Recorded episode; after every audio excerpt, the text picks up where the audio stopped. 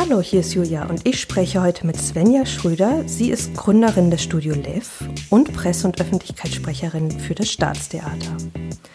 Wir sprechen über den Theaterbetrieb in der Corona-Zeit, neue Formate und einen echten Cliffhanger, wie es mit dem Sommermusical für das Studio Lev weitergeht. Hallo Svenja, wie schön, dass du bei uns bist. Hallo, ich freue mich auch. Svenja, du hast ja so eine ganz besondere Rolle irgendwie. Du bist Gründerin vom Studio Lev, aber du bist auch Presse- und Öffentlichkeitssprecherin vom Staatstheater. Also das heißt, die Theaterszene ist dir so immanent und darüber wollen wir auch heute mit dir sprechen. Ähm, wie kann ich mir das denn vorstellen? Es gab so einen Shutdown und auf einmal war Theater geschlossen. Wie habt ihr so die Zeit genutzt? Wie hast du die Zeit genutzt? Erstmal auf den Shutdown, das ist so bei uns in Stufen gegangen, dass ja erst gesagt wurde, irgendwie, es dürfen noch Veranstaltungen bis 1000 Leute und dann hieß es irgendwie bis 500 und wir haben immer gesagt, das TIFF, wir halten das TIFF noch und das war tatsächlich eine total krasse Phase, weil wir alles versucht haben, damit das noch funktioniert. Und dann irgendwie, ich glaube, am Samstag festzustellen, ist aufgegeben so ungefähr. Mhm. Ähm, und dann war erstmal viel Verwirrung, ähm, viel so, was, was machen wir denn jetzt? Ähm, ich zitiere immer einen Schauspieler ganz gerne, der gesagt hat, wer bin ich ohne Bühne? und ähm, wir sind ja tatsächlich knapp 600 MitarbeiterInnen am Staatstheater und es war wirklich von heute auf morgen nahezu, ich würde fast sagen, 80 Prozent der Belegschaft, die halt wirklich einfach nichts mehr, also wir haben alle immer was zu tun, aber eben nichts mehr in, in diesem Druck, die mhm. nächste Premiere kommt, das Bühnenbild muss fertig gemacht werden. In dem Theatermodus im Prinzip. Genau, in dem genau, der ja auch ziemlich fordert. Modus. Genau. Und ähm, da ist erstmal wie so ein, wie so ein Loch entstanden. Ne? Also was machen wir jetzt? Was können wir überhaupt machen? Und wir haben, also es gab viele Theater, die ja Formate entwickelt haben extra. Ähm, wir waren erstmal erstmal irgendwie ein bisschen nicht da. Seid ihr dann nochmal gekommen? ähm, auf unterschiedlichen Ebenen ja. Ähm, mhm. Also wir haben viel über Presse- und Öffentlichkeitsarbeit gemacht und ähm, haben gesagt, das ist der Punkt, an dem wir mit unserem Publikum ganz anders interagieren können und auch müssen. Ja. Ähm, und wir als Abteilung haben ein riesengroßes Interesse daran, unser Publikum auch kennenzulernen. Also abseits von, du guckst gerne das Stück an, du gehst am liebsten ins Tanztheater, sondern dass wir auch natürlich gucken wollen, was finden die auf Facebook spannend, was ist auf Instagram, welche Formate können wir entwickeln ähm, weil wir natürlich nicht diese ganz klassische Schiene fahren und sagen, hier ist das Stück, guck es dir an, sondern natürlich äh, Content Marketing machen und mhm. gucken, dass wir mit den Leuten interagieren. Und da haben wir mehrere Formate entwickelt ähm, und ich glaube, was ich am lustigsten eigentlich finde, ist What Remains of the Play. Das ist ein Format von einem Dramaturgen, der dann einfach drauf los erzählt, was ihn so bewegt und irgendwie sich auch total merkwürdig von unten filmt, aber was total gut bei unserem Publikum angekommen ist, wo Spannend. ich so, ja. Also wo ich meine Schlüsse rausziehe, wo ich aber auch denke, das können wir weiterziehen. Das ist ein tolles Format auch für, wenn wir mal wieder normal spielen. Das heißt, über die Corona-Zeit hinaus bleibt das noch. Fall. Ja, ja, schön. In der Lust ähm, und wie habt ihr sonst so die Zeit genutzt? Mm, also ich für, für meine Abteilung sozusagen sprechend, ähm, wir haben uns wirklich also überschlagen quasi, dass wir alles hinkriegen und möglichst doch noch alles äh, im Plan fertig kriegen. Mhm. Also was wie ähm, im Hintergrund muss auf der Webseite die neue Spielzeit eingerichtet werden. Das kriegt der Endkunde, die Endkunde nicht mit. Ähm, aber es ist ein Riesenaufwand und dann oh, natürlich okay. diese Social-Media-Bespielung. Ja. Ähm, einfach gucken, das Spielzeitheft muss veröffentlicht werden, die Pressekonferenz, die jetzt zum ersten Mal äh, mit Livestream gemacht wurde. Ähm, was auch wieder ganz toll ist, weil ganz viele Leute geschrieben haben, wie schön, ich kann sonst nie dabei sein, aber jetzt bin ich in Hamburg, ich kann trotzdem dabei sein. Also auch wieder was, was wir dann übernehmen können.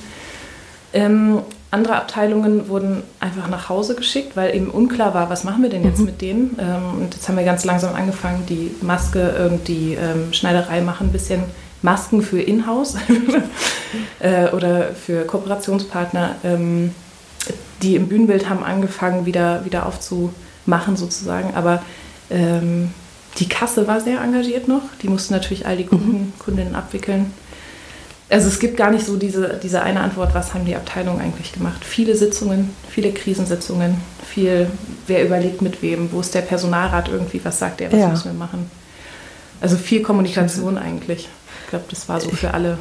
Ich glaube, das ist irgendwie so allen immanent, ne? dass mhm. dieses Reden irgendwie mhm. so äh, so ein Dauerthema ja. war irgendwie. Und auch zu gucken, auch zu schwimmen irgendwie. Ja. Wo, wo geht man jetzt hin? Was macht man? Ja, das, ja, das kann ich verstehen.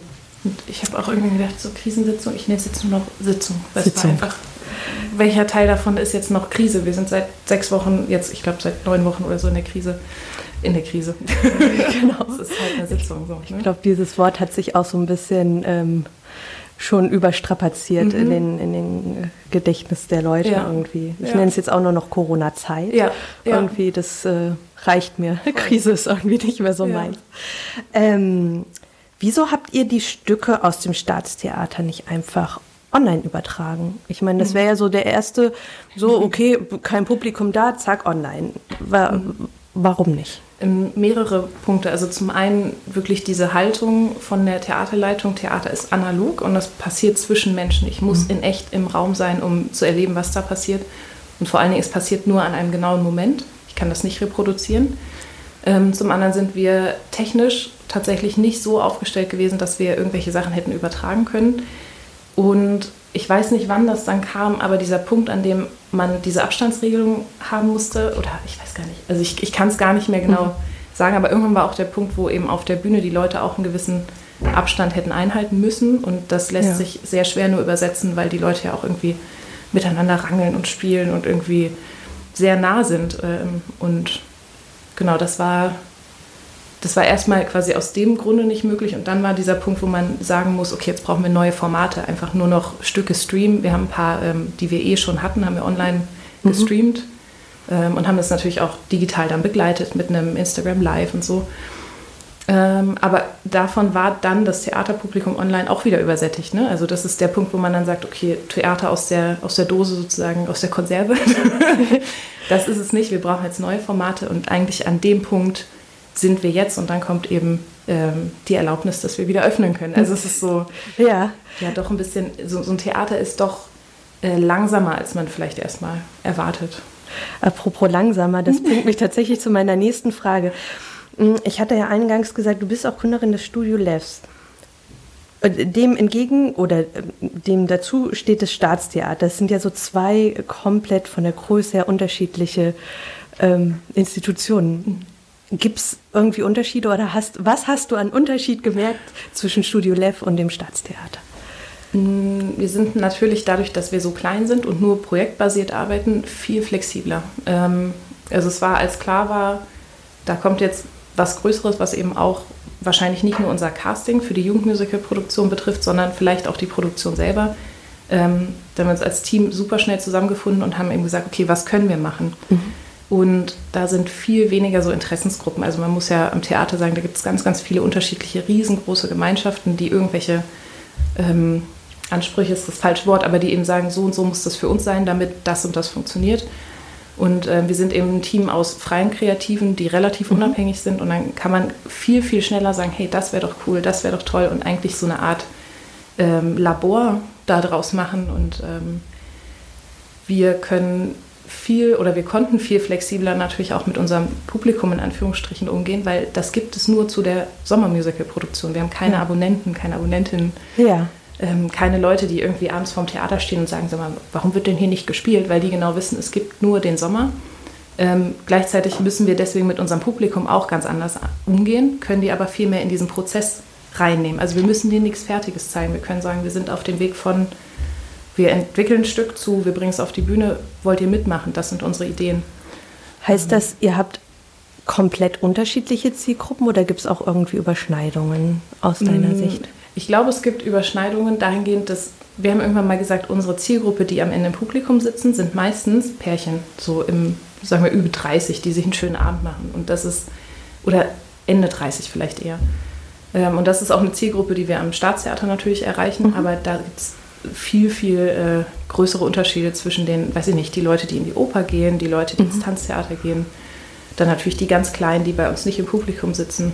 Ähm, also es gibt eine Überschneidung, aber ich finde, die erwarten von oder die erwarten von uns ja nicht jeden Abend Programm, sondern die wissen, das gibt es in erster Linie im Sommer plus zwei Workshops. Und deswegen so diese Erwartungshaltung ist ähm, vom Publikum anders. Ähm, was ich vorhin so spannend fand, du hattest ja gesagt, ähm, ihr dürft wieder öffnen. Das wurde sehr, sehr vollmundig herausposaunt und ich glaube, jeder Theaterliebhaber hat irgendwie äh, einen kleinen Luftsprung gemacht. Stellt euch natürlich so ein Stück weit äh, vor Herausforderungen. Ich kann mir vorstellen, mit einem Publikum umzugehen, das irgendwie im Schachbrettmuster zu setzen, ist, glaube ich, die eine Sache, ist nicht, glaube ich, jetzt das Anspruchsvollste, aber es gibt ja Chöre, die ähm, wegen der Aerosolausstoß, äh, glaube ich, nicht so eng zusammenstehen dürfen wie normalerweise. Und die Orchester gibt es natürlich auch. Und natürlich lebt auch das Theater irgendwie von Interaktion auf der Bühne. Ja. Also da äh, ist so eine Abstandsregelung ähm, auch nicht gerade zuträglich. Ja. Ähm, wie ja. geht ihr damit um? Ähm, viele Konzepte schreiben. Also es, mhm. es braucht natürlich dieses Hygienekonzept, Gesundheitsamt muss das absegnen. Ähm, wir müssen gucken, wer ist eigentlich Risikogruppe, also wer darf überhaupt nicht. Dann von denen wieder, wer möchte aber und kann theoretisch. Der muss sich irgendwie einen Attest holen. Also es ist super kompliziert, was da im Hintergrund läuft.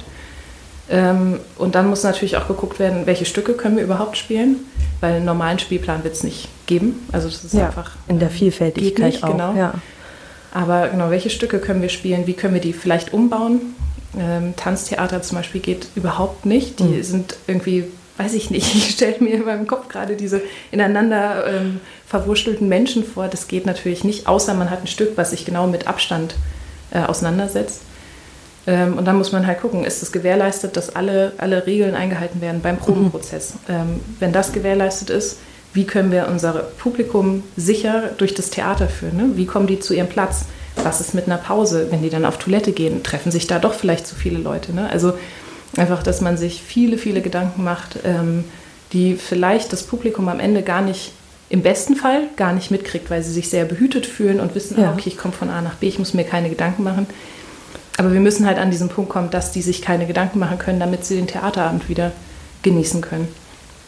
Und wie geht ihr so mit Orchestern um? Ähm, du hattest irgendwie im Vorgespräch, das fand ich ganz, ganz spannend, hattest du so gesagt, zum Beispiel so äh, Bläser oder Posaunen, die, äh, das stößt ja unglaublich viel aus. Ja. Ähm, das geht wahrscheinlich gar nicht, mhm. oder? Schwierig, außer man sagt sowas wie, wir überlegen, ähm, das ist vielleicht nur ein kleiner Teil des Orchesters. Ähm, es wurde angedacht, ähm, Candide zu spielen, mhm. weil das, ich glaube, das sind 16 Musiker oder so, Musikerinnen. Also wirklich eine viel kleinere Besetzung, ja. die dann auch auf der Bühne sitzt. Aber genau, da muss man eben gucken, dass man nicht sagt von vornherein, das geht überhaupt nicht, sondern dass man sich fragt, wie können wir das denn hinkriegen? Ähm, gibt es vielleicht äh, Leute, die also A nicht Risikogruppe sind und B gibt es das Stück vielleicht in der Kammerfassung. Ähm, also, aber das ist ja. schwierig, genau. Leichter wäre natürlich zu sagen, wir machen das einfach nicht. Aber es ist schon auch ein Bedürfnis da, das doch irgendwie wieder zum Laufen zu kriegen. Ja, auf jeden Fall. Und ich meine, vielleicht es wäre zu leicht, einfach das wegzulassen. Ja. Und ich glaube, dass äh, Kultur gehört ja irgendwie nach den Grundbedürfnissen auf jeden Fall zur Gesellschaft dazu. Und ja. ich glaube, das Bedürfnis, ja. endlich mal wieder ein kulturelles Event zu haben, das ist so groß gerade. Ähm, ja. Und ich finde diese Initiativen total toll, so wie das Autokino jetzt zum Beispiel. Oder mhm. wir hatten ähm, Kassel Streamt ja bei uns im Opernhaus. Ähm, das war super. Und dann gleichzeitig habe ich gedacht, oh, wie toll wäre das, wenn wir Kassel Stream plus echte Menschen auf der Bühne so oh ja oder ne, einfach dieses echte Menschen die vor Ort sind die sich miteinander beschäftigen also es ist alles tolle Initiativen, aber man merkt wirklich dieses, oder ich habe ein großes Bedürfnis nach äh, Menschen.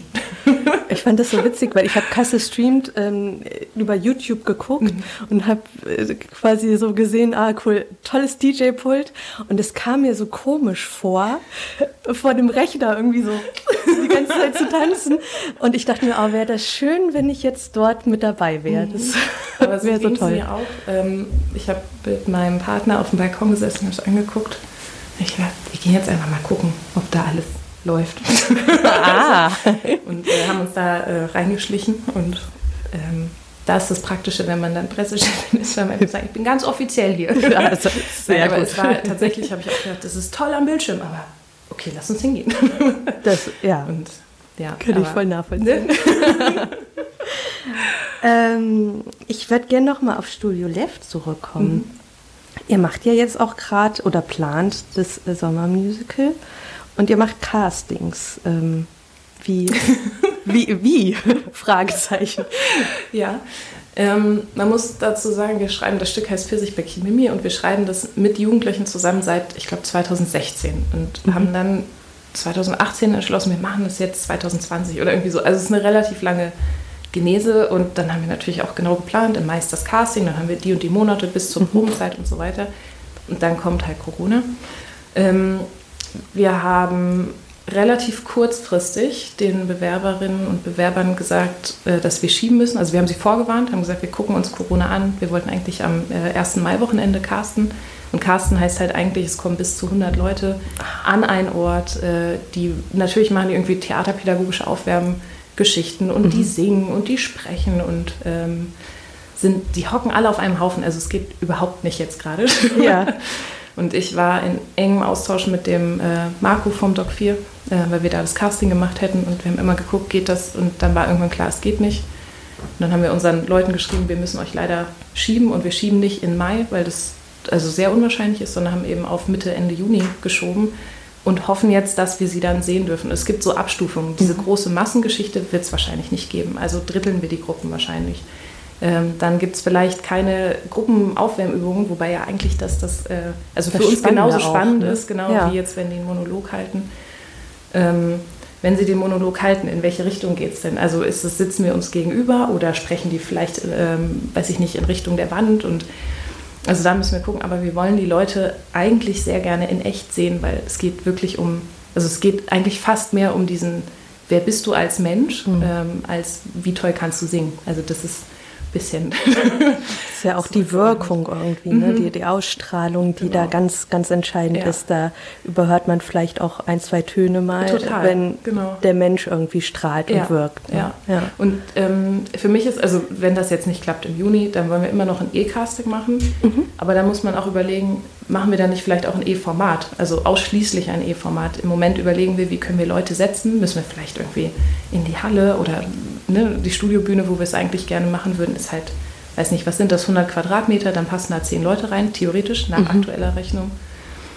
Ähm, genau, aber würden wir ein E-Casting machen, wäre die Überlegung viel näher zu sagen, was machen wir aus Pfirsichbäckchen im Musical, äh, damit es ein digitales Format wird. Und auch da überlegen wir jetzt schon. Weil jemand, der online toll funktioniert, funktioniert halt online toll, aber vielleicht auch nicht im echten Leben. Also es ist so, ne, man ist auf Video dann doch manchmal jemand anders. Da kann man, kann man echt nur gespannt sein, wie sich das weiterentwickelt. Ja. Ich meine, vielleicht ist es auch ein tolles E-Format und mhm. ähm, vielleicht ist es auch live. Also das ja. heißt, äh, der Spannungsbogen ist jetzt quasi aufgebaut. also genau. noch besser kann es ja eigentlich nicht sein. Das ja. ist ein Cliffhanger jetzt gerade, oder? Ja, total.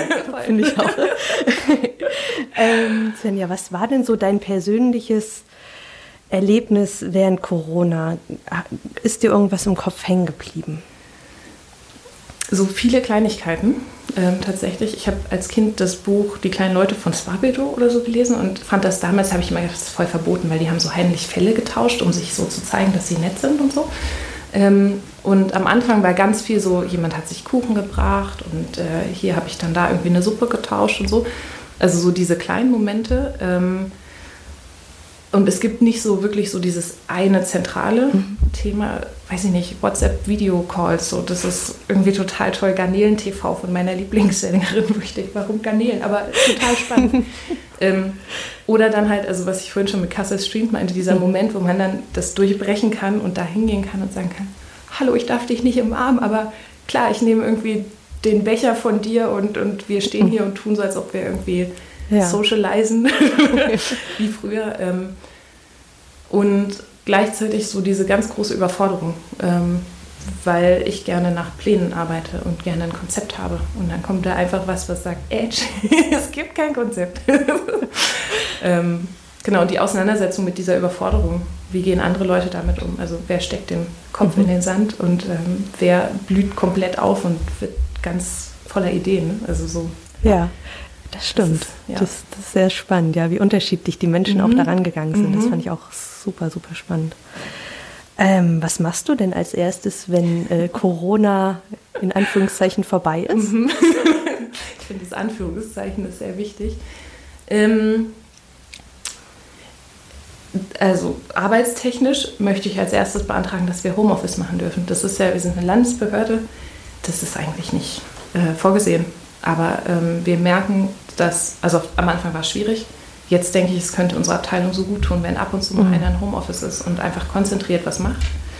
Ähm, und dann habe ich gedacht, vielleicht meinen Opa besuchen fahren, wobei das halt auch schwierig ist, nämlich ich denke, okay, dann gehen jetzt alle raus und jeder trifft sich wieder mhm. und das mhm. Infektionsrisiko steigt, aber vielleicht zumindest auf Abstand. So. genau.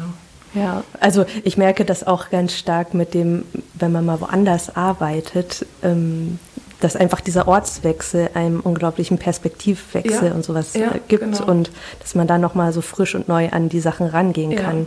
Oft ist es ja der Raum, der einen irgendwie so beeinflusst Total. auch. Ne? Ja, ja, Und wenn ich das, also wenn man das irgendwie den, wenn man das da rauszieht, wäre schon super viel gewonnen. Ähm. Super. Und was sollten wir uns von Corona beibehalten? ähm, passend zu dieser Überforderung, die Frage, müssen wir denn überhaupt? Also wie viel müssen wir, äh, wie viel mhm. Output brauchen wir wirklich? Ähm, muss ich jetzt die, weiß ich nicht, hunderttausendste E-Mail, um unbedingt das und das da und da jetzt zu machen? Oder löst sich das vielleicht eh morgen, weil wir ein Gespräch haben oder mhm. irgendwie, weil was ganz anderes passiert? Ähm, also so ein bisschen so check yourself und, und ähm, ich finde schon, dass wir, oder ich empfinde mich als in einem wahnsinnigen Hamsterrad oft äh, und rennen, rennen, rennen. Ähm, und das ist was, genau, was jetzt in Corona halt gezwungenermaßen ein bisschen weniger geworden ist. Ich weiß noch nicht, inwiefern das realistisch ist, das dann beizubehalten. Ne? Aber genau, und eigentlich auch diese Kleinigkeiten, ne? dass man sich mal besucht, dass man, ich weiß nicht, wie viele Unterhaltungen ich auf der Straße gehabt habe und sonst bin ich halt immer so, hi, okay, tschüss. so. ähm, ja. Und ich merke eine innere Unruhe bei diesen Gesprächen, weil ich denke, ich muss doch, ach nee, stimmt gar nicht. Ich einfach hier rumstehen und völlig entspannt. Also so diese, mhm. dieses Miteinander, Die Lockerheit was auch. Mhm. Mhm. Genau. Ja. Super. Svenja, vielen, vielen Dank für das tolle Gespräch. Ja, ähm, ja ich freue mich total auf, äh, was kommt bei Studio Lev. Mhm. Also äh, herzlichen Dank. Danke auch.